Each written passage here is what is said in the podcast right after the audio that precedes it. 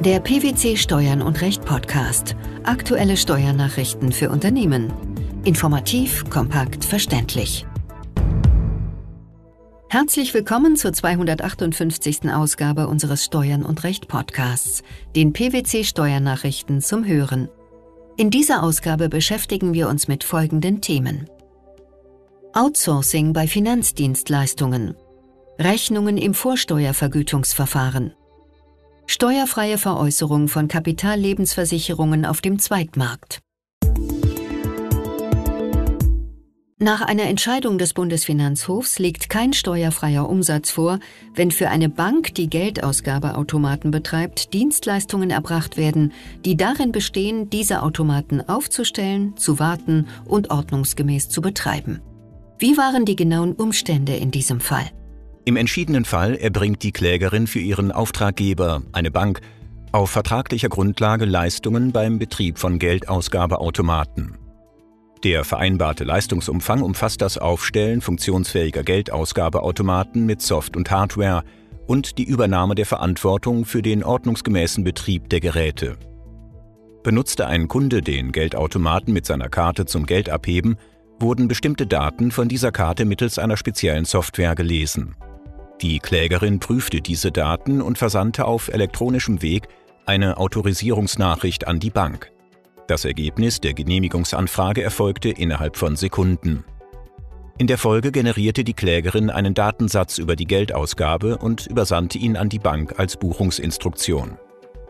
Im weiteren Verlauf spielt die Bank die Datensätze unverändert in das System der Deutschen Bundesbank ein. Ein von der Klägerin zudem generierter unveränderbarer Datenträger enthielt alle Transaktionen des jeweiligen Tages und wurde bei der Deutschen Bundesbank eingereicht.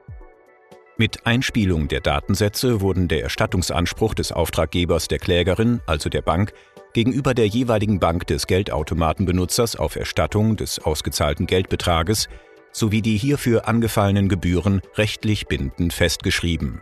Die Klägerin, die ihre Leistungen zunächst als steuerpflichtig angesehen hatte, reichte am 7. Februar 2007 eine geänderte Umsatzsteuerjahreserklärung für das Streitjahr 2005 ein und beantragte eine Änderung der bestehenden Steuerfestsetzung. Sie machte geltend, dass ihre Leistungen steuerfrei seien. Das Finanzamt folgte dem nicht und lehnte den Antrag ab. Nach erfolglosem Einspruch gab das Finanzgericht der Klage statt. Hiergegen legte das Finanzamt Revision beim Bundesfinanzhof ein. Es beantragte, das Urteil des Finanzgerichts aufzuheben und die Klage abzuweisen. Die Klägerin beantragte, die Revision zurückzuweisen. Wie positionierte sich der Bundesfinanzhof? Die obersten Finanzrichter richteten ein Vorabentscheidungsersuchen an den Europäischen Gerichtshof zur Beantwortung der Frage, ob technische und administrative Schritte, die ein Dienstleistungserbringer für eine einen Geldautomaten betreibende Bank und deren Bargeldauszahlungen mit Geldautomaten erbringt, nach EU-Recht steuerfrei sind, wenn gleichartige technische und administrative Schritte, die ein Dienstleistungserbringer für Kartenzahlungen beim Verkauf von Kinokarten erbringt, gemäß dem EuGH-Urteil Bookit nach dieser Bestimmung nicht steuerfrei sind. Wie fiel die Antwort aus Brüssel aus?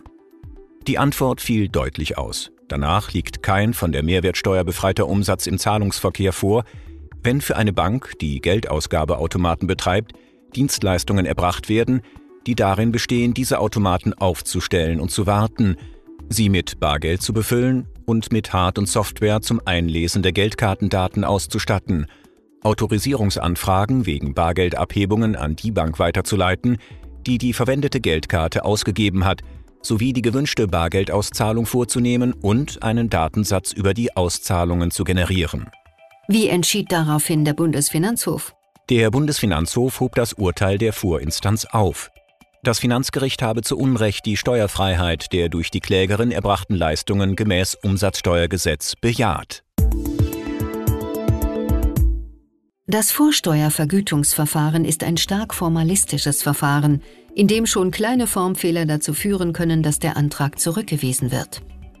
Vor diesem Hintergrund hatte der Bundesfinanzhof zu entscheiden, unter welchen Voraussetzungen eine Rechnung als wirksam eingereicht gilt. Welcher Sachverhalt lag dem Urteil zugrunde? Die in den Niederlanden ansässige Klägerin hatte im Verfahren für in der EU ansässige Unternehmer einen elektronischen Antrag eingereicht.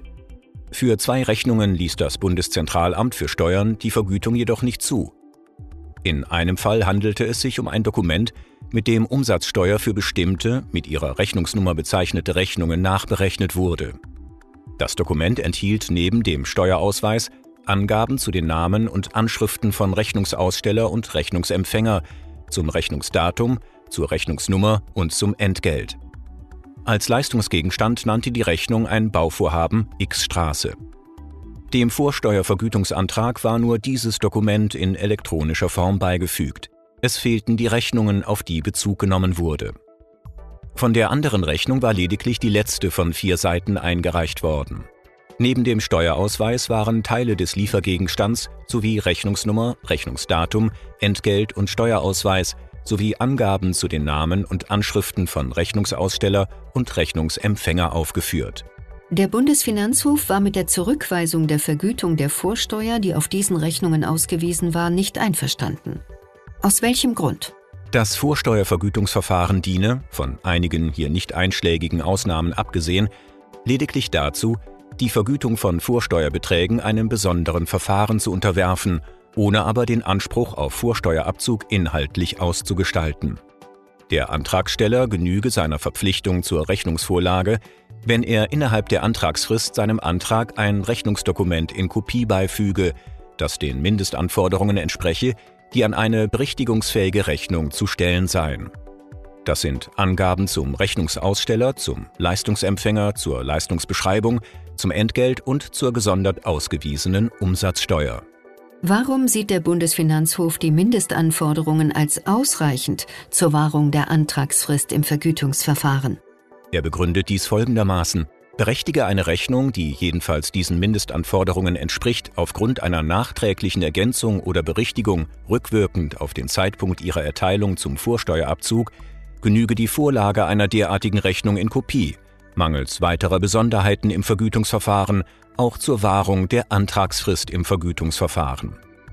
Dann könne das Bundeszentralamt für Steuern vom Vorliegen des für Rechnungen erforderlichen Mindestinhalts Kenntnis nehmen und sei gegebenenfalls in der Lage, zusätzliche Informationen wie etwa Berichtigungsdokumente anzufordern. Der Bundesfinanzhof teilt in seinem Urteil auch mit, dass eine Auslegung, nach der bereits jegliche Vorlagemängel innerhalb der Antragsfrist zu einem endgültigen Ausschluss von der Vorsteuervergütung führen würden, gegen den auch im Vergütungsverfahren zu beachtenden Grundsatz der Verhältnismäßigkeit verstoße. Was hat es damit auf sich? Danach müssten sich die Mitgliedstaaten der Mittel bedienen, die das fundamentale Prinzip des Rechts auf Vorsteuerabzug möglichst wenig beeinträchtigten. Allerdings weist der Fall die Besonderheit auf, dass nicht nur der Antrag vor Ablauf der Frist für die EU-Vergütungsanträge eingereicht wurde. Auch eine Ergänzung der Rechnungen um weitere Dokumente und die Ablehnung des Antrags erfolgten vor Ablauf der Frist. Das bedeutet, dass sich der Bundesfinanzhof hierbei nicht auf einen Fall bezieht, in dem der Mangel erst nach Ablauf der Frist entdeckt wurde. Überdies sollte beachtet werden, dass das Streitjahr in dem Verfahren das Jahr 2012 war. Warum ist das relevant? Im Laufe des Jahres 2017 wurde der entsprechende Passus in der Umsatzsteuerdurchführungsverordnung dahingehend geändert, dass unter den weiteren Voraussetzungen dem Vergütungsantrag die Rechnungen und Einfuhrbelege als eingescannte Originale vollständig beizufügen seien. Leider führt der Bundesfinanzhof für eine Auffassung, dass das Vorsteuervergütungsverfahren den Anspruch auf Vorsteuerabzug nicht inhaltlich ausgestaltet, keine Nachweise an. Darum ist nicht völlig klar, ob er eine solche Einschränkung für unionsrechtswidrig hält. In der Rechtsprechung des Europäischen Gerichtshofs lassen sich allerdings Anhaltspunkte finden, die in diese Richtung weisen könnten. Der Bundesfinanzhof hat in einem aktuellen Urteil entschieden, dass die entgeltliche Übertragung von Kapitallebensversicherungen auf dem Zweitmarkt von der Umsatzsteuer befreit ist. Welcher Sachverhalt wurde damit geklärt? Die Klägerin ist eine Aktiengesellschaft, die von Privatpersonen abgeschlossene Kapitallebensversicherungen erwarb. Der Kaufpreis lag über dem sogenannten Rückkaufswert, aber unter den eingezahlten Versicherungsprämien. Anschließend änderte die Klägerin die Versicherungsverträge, indem sie die für die Ablaufleistung unerheblichen Zusatzversicherungen kündigte und die Beitragszahlung auf jährliche Zahlungsweise umstellte. Danach veräußerte sie ihre Rechte an den so modifizierten Kapitallebensversicherungen an Fondsgesellschaften. Ihre Umsätze aus der entgeltlichen Übertragung von Kapitallebensversicherungen behandelte die Klägerin im Streitjahr 2007 als umsatzsteuerfrei. Das Finanzamt war damit nicht einverstanden. Warum? Das Finanzamt ging davon aus, dass es sich bei der Veräußerung von Kapitallebensversicherungen auf dem Zweitmarkt um eine einheitliche steuerpflichtige Leistung handele. Diese Leistung sei auf der Grundlage des von den Fondsgesellschaften gezahlten Kaufpreises zu versteuern. Die hiergegen eingereichte Klage vor dem Finanzgericht München blieb ohne Erfolg. Der Bundesfinanzhof hingegen hat der Revision stattgegeben und die Entscheidung der Vorinstanz aufgehoben. Nach Auffassung des obersten Finanzgerichts handelt es sich im Streitfall um steuerfreie Umsätze im Geschäft mit Forderungen gemäß den einschlägigen Regelungen im Umsatzsteuergesetz. Wie begründeten die Richter diese Sichtweise? Die Klägerin erbrachte mit der Veräußerung ihrer Rechte und Pflichten an den vertraglich angepassten Kapitallebensversicherungen eine einheitliche sonstige Leistung. Dabei sei die Übertragung der künftigen Forderung, die Ablaufleistung, als Hauptleistung anzusehen, weil die Erwerber auf dem Zweitmarkt, die Fondsgesellschaften, lediglich Interesse am Sparanteil der Versicherung haben. Warum verdient das Urteil besondere Aufmerksamkeit? Die Entscheidung des Bundesfinanzhofs hat erhebliche Auswirkungen auf das Geschäftsmodell des An- und Verkaufs von gebrauchten Lebensversicherungen. Diesem wäre bei der vom Finanzamt und vom Finanzgericht vertretenen Umsatzbesteuerung die Geschäftsgrundlage entzogen worden. Outsourcing bei Finanzdienstleistungen, Rechnungen im Vorsteuervergütungsverfahren sowie die steuerfreie Veräußerung von Kapitallebensversicherungen auf dem Zweitmarkt, das waren die Themen der 258. Ausgabe unseres Steuern und Recht Podcasts, den PwC Steuernachrichten zum Hören. Wir freuen uns, dass Sie dabei waren und hoffen, dass Sie auch das nächste Mal wieder in die PwC Steuernachrichten reinhören. Steuerliche Beiträge zum Nachlesen finden Sie in der Zwischenzeit unter blogs.pwc.de slash steuern und recht.